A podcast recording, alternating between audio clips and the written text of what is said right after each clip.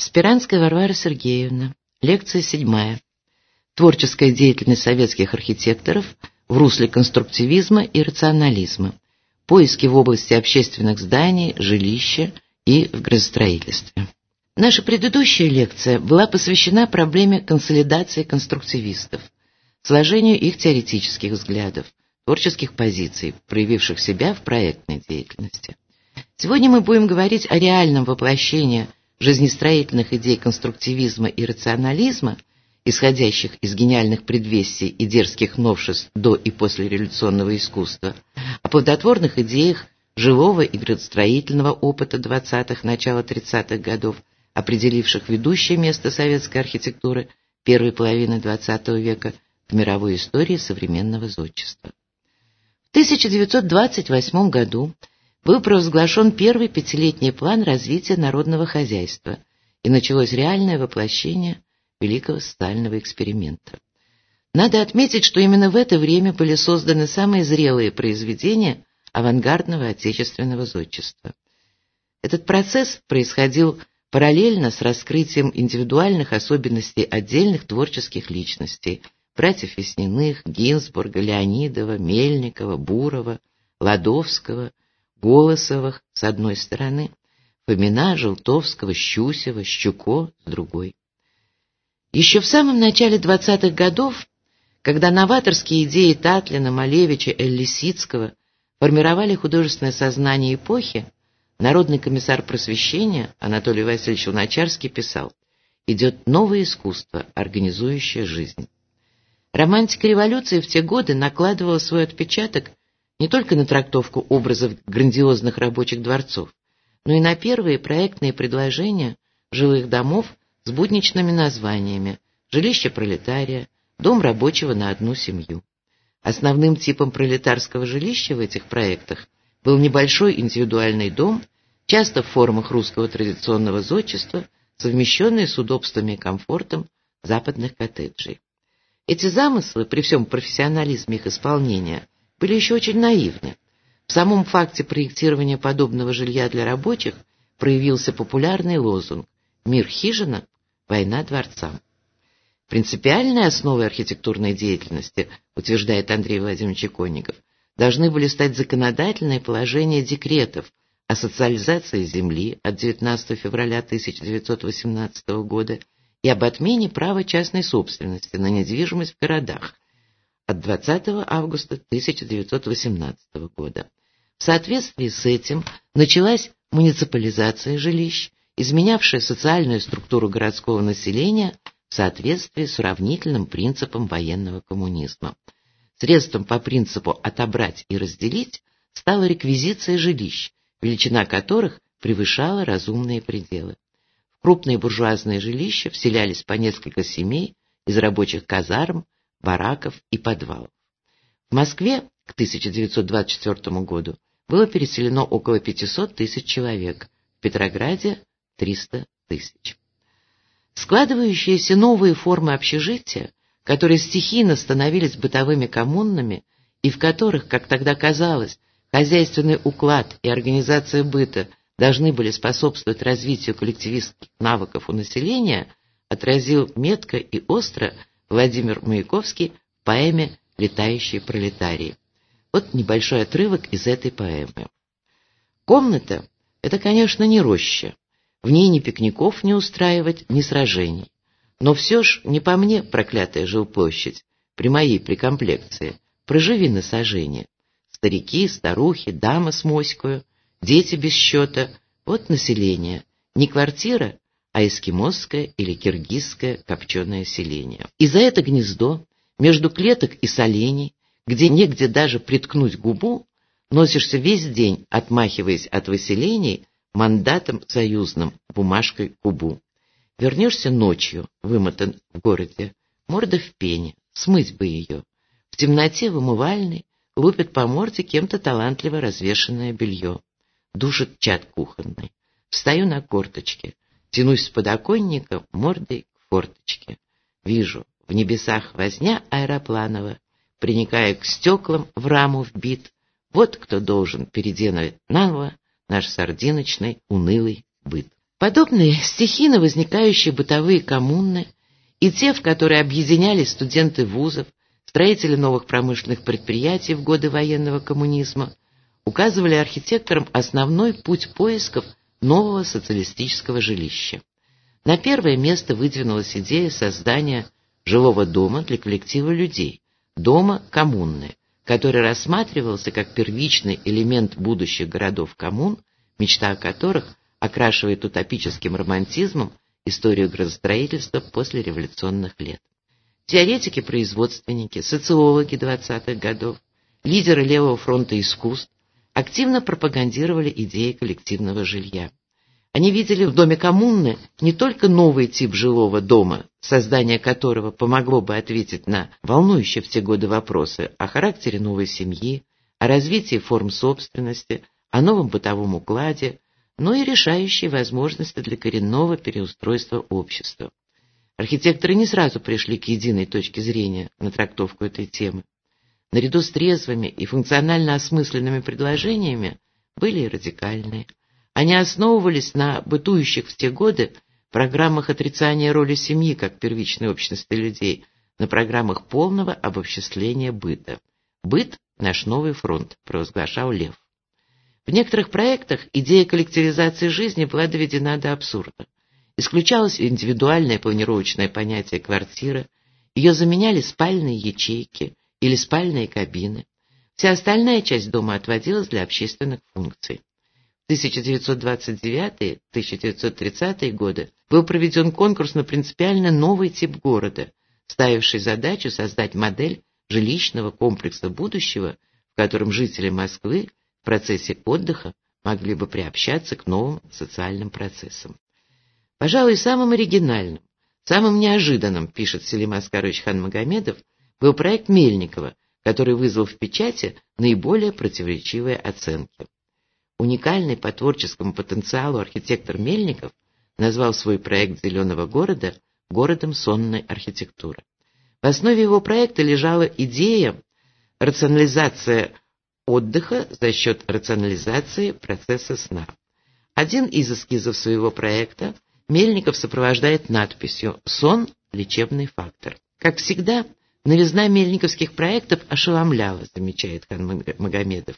Действительно, в первую очередь в этом проекте привлекают многочисленные находки объемно-пространственных решений всех спроектированных зданий, входящих в оздоровительный комплекс, остроумная пространственно-планировочная структура, содержащая принципиально новые творческие идеи, ставшие позже неотъемлемой частью архитектуры XX века.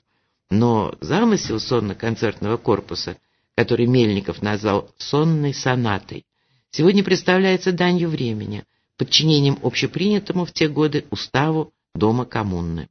В громадных комнатах зала, сонного павильона, отдыхающие спят коллективно, а специальные акустические устройства, звуковые раковины, транслируют в помещение музыку и звуковые имитации, которыми, как поясняет сам автор проекта, могут явиться шелест листьев, шум ветра, журчание ручья и прочие звуки природы. Постановление ЦК ВКПБ от 1930 года о работе по перестройке быта отвергались, я цитирую, крайне необоснованные, полуфантастические, а потому чрезвычайно вредные попытки отдельных товарищей одним прыжком перескочить через преграды на пути к социалистическому переустройству быта. Цитата заканчивается. Серьезное внимание проблеме строительства домов коммун уделяли и конструктивисты, члены объединения Общества современных архитекторов ОСА. Однако их проекты были направлены, цитата, не на экстремистские лозунги, требующие полного обобществления быта и устранения семьи, пишет Андрей Вадимович Конников, а на промежуточный вариант, где семейные ячейки связаны с развитой группой коммунального обслуживания. Конец цитаты. Дом коммуны наркомфина, выстроенный по проекту Гинзбурга и Мелиниса на Новинском бульваре в Москве для работников Народного комиссариата финансов, один из примечательных образцов строительства подобного типа зданий. В нем, как и в других домах коммуны 20-х годов, были допущены характерные для того времени крайности, связанные с выработкой элементов новой жилищной культуры, максимальная рациональность, аскетичность бытового уклада. Но одновременно именно на этом примере можно проследить сложение художественно-композиционных принципов, выявляющих архитектурную выразительность конструктивистских зданий, которая была синонимом взаимодействия социальных, технических и художественных проблем. Дом коммуна на Новинском бульваре в Москве – дом-эксперимент, состоящий из двух корпусов, шестиэтажного жилого и четырехэтажного общественного, соединенных между собой на уровне второго этажа крытой галереей переходов. Во внешнем облике здания легко прочитывается тектоника железобетонной конструкции. В мощных формах закругленных балконов на торцах одного из корпусов использование пластических возможностей этого прогрессивного для того времени материала. Пространственная композиция единого комплекса построена на геометрическом контрасте его объемов – кубического и параллелепипеда. Легкие столбы первого этажа жилого корпуса, горизонтальные линии оконных проемов, ориентированных на север, сплошное остекление южных, плоские крыши, предназначенные для солярия и устройства сада, во всем просматривается главенство функции, лежащей в основе конструктивистского мышления. Здесь очень важно сказать о воздействии художественной концепции французского архитектора-новатора Ле Корбюзье на творческую практику советских архитекторов 20-х, начала 30-х годов. Ле Корбюзье очень волновали события, происходящие во всех сферах жизни советской послереволюционной России. Ему необычайно импонировали смелость и новаторство советских архитекторов. Его самого, революционера в жизнестроительстве, волновали именно социальные вопросы. Рационалист и мечтатель, он в архитектуре преследовал цели, ведущие к гармоническому единству чистых форм, основанному на его теории пуризма в искусстве. Он достигал этого путем тщательного пропорционирования, пластической завершенности целого, мастерства архитектурной детали. Сумма отправных точек его архитектурного кредо, зафиксированная им в 1926 году в знаменитых пяти принципах современной архитектуры, я их перечисляю, дом на столбах, крыша терраса, свободный план, ленточные окна, свободный фасад, стала для многих архитекторов первой половины XX века своеобразным каноном. В работе Гинзбурга Безусловно, усматривается близость к архитектурным образам Ле Корбюзье. Вместе с тем она несет свою художественную индивидуальность.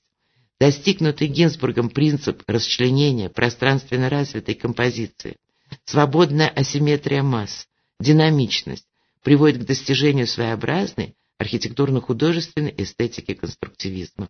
Сегодня дом коммуна на Новинском бульваре в Москве всемирно признанный шедевр эпохи советского конструктивизма. Ведущие идеи развития жилищного строительства выразились не только в домах коммунных. В те годы они определялись скорее массовым жилищным строительством. Это обстоятельство придает особую окраску истории градостроительства середины 20-х годов. Целесообразность планировочного замысла, строгость архитектурного языка, стремление к выразительности простых объемов характерны для новых жилых массивов таких, например, как Усачевского и Дубровского в Москве, Палевского, ныне это проспект Елизарова, в Ленинграде. Основными элементами Палевского жилмассива, построенного в 1925-1926 годах, является скромный, многократно повторяющийся жилой дом, свободное пространство и зелень. Но впервые в практике послереволюционного жилого строительства в нем нарушен присущий XIX веку коридорный принцип улицы, отсутствуют дворы-колодцы, нет разницы между фасадом и здоровой стороной здания. Трагическое переживание петербургского пространства, выраженное Александром Блоком в стихотворных строках «Одна мне осталась надежда смотреться в колодец двора», преодолевалось новыми критериями красоты архитектуры жилища, светом, воздухом, простором. Та же идея воплотилась в проекте создания свободной периметральной жилой застройки на Тракторной улице в Ленинграде. Подчиненная функциональной организации жизненных процессов, она следует, как полагает Иконников, пространственным идеям супрематизма. Ее авторы Гигео, Никольский, Смирнов были ведущими мастерами ленинградского авангарда. Небольшие четырехэтажные дома по типу коттеджей, соединенные между собой полуарками, придающими выразительность этому ансамблю, оформляют улицу. Неожиданные по форме и в то же время функционально оправданные полуарки входа во дворы не только объединяют фасады домов, которым присуща строгая лаконичность, но и, я цитирую, воспринимается как дань классическим мотивам и вместе с тем как полемически заостренное опровержение традиционной тектоники. Борис Михайлович Кириков, известный исследователь и знаток архитектуры Санкт-Петербурга практически во всех ее стилевых выражениях, на чье мнение мы только что ссылались, считает, что тракторная улица – образец переходного стиля. Черты неоклассики, пишет он, сплавлены здесь с особенностями нового архитектурного языка. Конец цитаты. В 1930-е годы осуществление планов индустриализации страны инициировали поиски новых систем социалистического расселения рабочих слоев городского общества, разрастающегося за счет привлечения выходцев из деревни. Социализация земли и недвижимости, развитие централизованного планирования экономики непосредственно связывались с идеями создания нового образа города. Выдвигались доктрины урбанизма и дезурбанизма, сопровождающиеся активными дискуссиями в среде специалистов. Дискуссии разделили и лидеров новых направлений в архитектуре.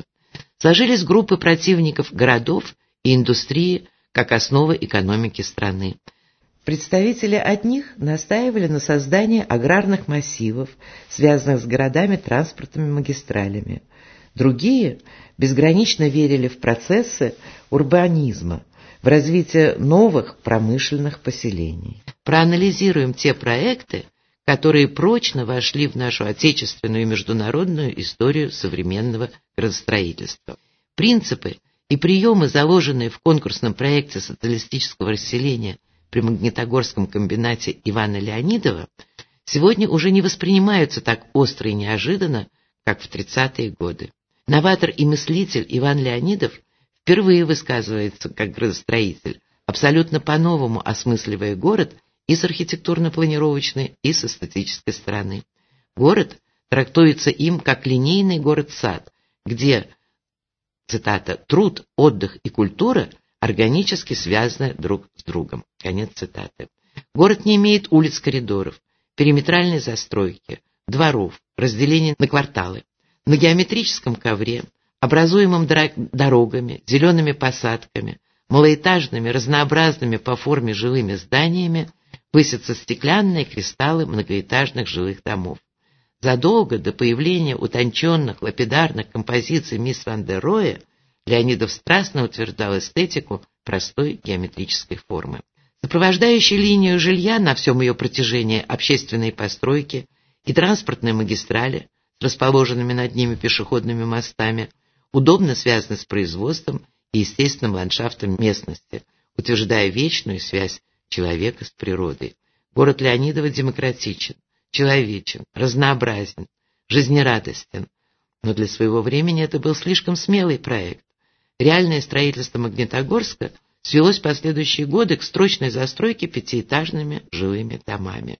Но подобная схема расселения Леонидова имела и недостатки. По мере роста такого города линии его новые жилые кварталы все больше удалялись от места работы. Развивая проект Леонидова, Милютин, социолог и градостроитель, долгие годы возглавлявший правительственную комиссию по строительству новых городов, в том же 1930 году предложил ставшую также всемирно известной поточно-функциональную схему развития соцгорода. В ней он размещал промышленность, параллельно жилой застройке и другим функциональным зонам – железной дороги, шоссе и так далее.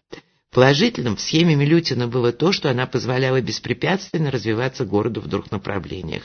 Однако, и это резко снижало замысел, его принцип функционального метода планировки, где все жизненные и производственные процессы были увязаны в рациональном графике, не давал возможности создания полноценного общественного центра. В конце 1920-х годов Проблемой гибкой планировочной структуры города углубленно занимался Николай Ладовский, возглавивший к тому времени объединение архитекторов-урбанистов АРУ. Тщательно проанализировав достоинства и недостатки как новаторского линейного города, так и исторически присущей радикально-кольцевой системы Москвы, он разработал в 1931 году принципиально новую схему развивающегося города, но применительно к Москве.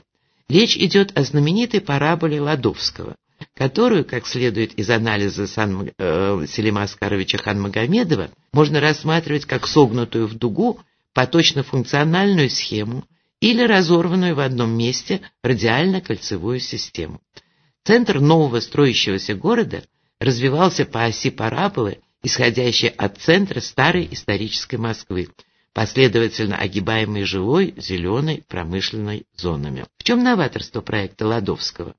Город при сохранении общегородского центра в качестве планировочного ядра развивается не только в пространстве, но и во времени, превращая центр из статической точки в динамическую ось. В реальном строительстве тех лет активно разрабатывались разнообразные типы общественных зданий, определяющие лицо новой архитектуры. Долгие годы, замечает исследователь архитектуры 20-30-х годов Хазанова, цитата, «первый период истории советской архитектуры навсегда был связан с такими бесспорными вершинами архитектурного творчества, как памятник жертвам революции в Петрограде, мавзолей Ленина в Москве, а период первой пятилетки навсегда был окрашен романтикой непрогресса. Прежде чем перейти к анализу общественных зданий периода первой пятилетки, мы не можем не отметить поистине грандиозные процессы, связанные с развитием промышленной архитектуры, разработка которой началась в связи с воплощением плана ГЛРО. Ранее выстроенные по этому плану электростанции, сохранившие в своей архитектуре следы старых стилевых форм, уже тогда несли чрезвычайно смелые инженерные решения. Это Зимовчальская ГЭС на Кавказе 1923 года, Волховская под Ленинградом на знаменитом пути из Варяг к Греке 1926 год. Надо вспомнить и возведенную в 1922 году гениальным русским конструктором Шуховым знаменитую гиперболоидную радиобашню, предвосхитившую многие конструктивные системы первой четверти XX века. Ее оригинальная ажурная сетчатая конструкция высотой 148 с лишним метров была установлена в Москве на улице Шаболовка, вдохновив Алексея Николаевича Толстого на создание фантастического романа «Гиперболоид инженера Гарина». Но наиболее известной, можно сказать, знаменитой промышленной стройкой была Днепровская гидроэлектростанция, построенная в 1927-1932 годах архитекторами Весниным Виктором, Колле Орловым. В объявленном конкурсе принимали участие крупнейшие мастера, как тогда говорили, академической школы, Желтовский, Щуко с одной стороны и американские архитекторы и инженеры с другой. Конкурс продемонстрировал диаметрально противоположные концепции взаимодействия утилитарной и художественной сторон промышленной архитектуры. В американском варианте превалировала инженерная составляющая сооружения, в проекте Желтовского богатая архитектурная декорация, выполненная с присущим академику архитектуры мастерством. Первую премию в конкурсном соревновании получила проектное предложение творческой группы под руководством Виктора Веснина. К строительству Днепрогесса приступили в 1927 году. Дух величественности и размаха этой масштабной стройки эпохи первой пятилетки, сопряженной с выражением колоссальных человеческих усилий, гениально запечатлен в авангардной работе основоположника советского документального кинематографа, выдающегося мастера Дзиги Вертова «Энтузиазм. Симфония Донбасса» 1930 года. Мощное образное звучание Днепрогресса достигалось напряженной, динамичной пространственной композицией, цельностью архитектурно-инженерного решения, убедительной работой конструкции. Самым выразительным элементом в ней является гигантская дуга плотины с четкими геометрическими формами пилонов в виде мощных контрафорсов. Анатолий Васильевич Оначарский так отозвался об этой работе. Веснин соединил здесь легкость, мощность и идейность. В последнем определении уже звучит грозный набат нарастающих перемен в зодчестве. Однако пока еще творческая практика новаторов получает полное выражение в области проектирования и строительства различных общественных зданий, клубов, театров, типографий, фабрик кухонь, школ, демонстрируя органичность архитектурной формы, вытекающей из задач функции, материала и конструкции. Самостоятельно архитектурной темой становятся различные административно-общественные здания. Одним из самых значительных произведений архитектуры этого типа сооружений эпохи конструктивизма является здание государственной промышленности в Харькове. Его авторы – Серафимов, Фельгер и Кровец, зодчие, чьи имена несправедливо редко звучат в ряду прославленных советских архитекторов конца 20-х годов. Дом госпромышленности я пытался решить как частицу организованного мира, так говорил архитектор Серафимов, создатель впечатляющего городского ансамбля первой пятилетки, до сих пор поражающего новизной и современностью облика. Харьковский дом промышленности объединил в себе 22 треста тяжелой промышленности Украинской ССР. Харьков был тогда столицей Украины. Это огромный пространственный комплекс, включающий в себя систему прилегающих улиц и площадей. По идее авторов, в основе замысла лежало создание объемной архитектурно-пространственной структуры, состоящей из девяти корпусов, объединенных в три симметрично решенных массива, с перекинутыми между ними подвесными коридорами. В структуру конгломерата зданий входят также шести- и девятиэтажные корпуса и четырнадцатиэтажные башни. Свободная, динамичная организация ансамбля, обилие архитектурных выступов и отступов, придающих живописность композиции, игра архитектурных объемов и пространств напоминает увеличенный до огромных размеров архитектон Казимира Малевича.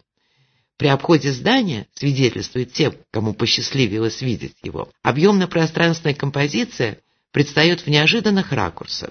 Причудливые сверкающие сочетания граненных архитектурных форм, словно в калейдоскопе, сменяют друг друга.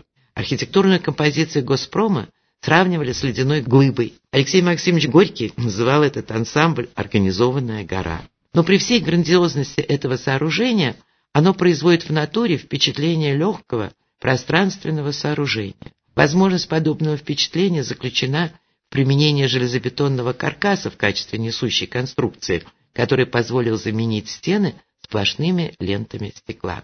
Харьковский дом Госпрома – воплощенный итог архитектурных исканий конструктивизма 20-х годов.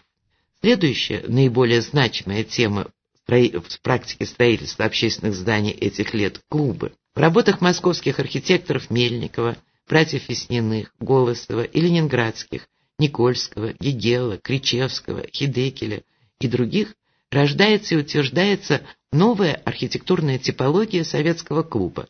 Мы уже рассматривали с вами работы в этой области Константина Мельникова, архитектора, чье внимание к художественному началу в архитектуре, как замечает Иконников, ставило его в обособленную позицию среди архитектурного авангарда. Пожалуй, Ближе других характеру работ Мельникова был архитектор Илья Голосов, склонный как к функционально-конструктивному, так и к метафорическому выражению формы. Клуб имени Зуева в Москве, построенный в 1929 году, выделяется острым выразительным приемом сочетания мощного стеклянного цилиндра и строгой геометрии основных объемов здания. Значительный интерес представляет и Дворец культуры пролетарского бывшего Симоновского района Москвы, созданный по проекту братьев Весниных в 1931 году. Веснины проектирует пространственно развитую композицию с выделением каждой функции дворца в группу самостоятельных объемов.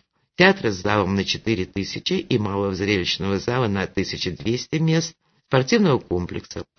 В 1933 году писатель Константин Паустовский, восхищенный этим зданием, признанном высшим достижением конструктивизма, напишет, цитата, «Дворец культуры был со всех сторон похож на глыбу горного хрусталя. Он сверкал радиусами белого света и раздвигал ночь. Ночи приходилось прятаться в глухие башни Симонова монастыря, покрытые черными лишаями. Казалось, что обширное здание не имеет веса и опирается не на стены и колонны, а на простые геометрические линии. Здание Дворца культуры Весняных является блестящим примером проведения в жизнь творческого метода функционализма, как в организации внутренних пространств, так и в его внешнем облике. Обыгрывание простых геометрических форм и плоскостей, использование эстетики стеклянных поверхностей, железобетонных конструкций, архитектонических элементов, опорных столбов, галерей, лестниц. В его интерьерах много света, а благодаря большой поверхности остекления они пространственно объединены с внешней средой. Это был реальный, конкретный успех конструктивизма. Сделано было много. И даже короткое знакомство с архитектурным процессом этих лет позволяет нам убедиться, что конструктивизм – это синтез рационально решенных технических задач и высокого художественного мастерства. Это движение ясной художественной формы, окрыленной разумом. Несмотря на то, что принципы конструктивизма и рационализма дали столь блистательные плоды в архитектуре 20-х годов, внутри творческих группировок ОСА, Основа, АРУ и других нарастало настроение, характеризующееся непримиримостью к инакомыслию, которое постепенно приобретало политизированный характер. Этому способствовало создание в 1929 году Всероссийского объединения пролетарских архитекторов, группы ВОПРа, присвоившего себе право говорить от имени пролетариата, цитата, «Мы за пролетарскую классовую архитектуру, за искусство конструктивно и формально целостное, бодрое, организующее волю масс к борьбе и труду». Конец цитаты. Постановлением ЦК ВКПБ от 23 апреля 1933 года о перестройке литературно-художественных организаций были упразднены и все соперничавшие между собой архитектурные творческие группировки. Начало управляемости архитектурно-художественной деятельностью со стороны государства в определенной степени приостановило целостное поступательное движение новаторской архитектуры, его многосложный, но все же единый в своей прогрессивности поток. Объективные и субъективные причины и следствия этого поворотного момента в советской архитектуре довоенного периода мы обсудим в следующей лекции.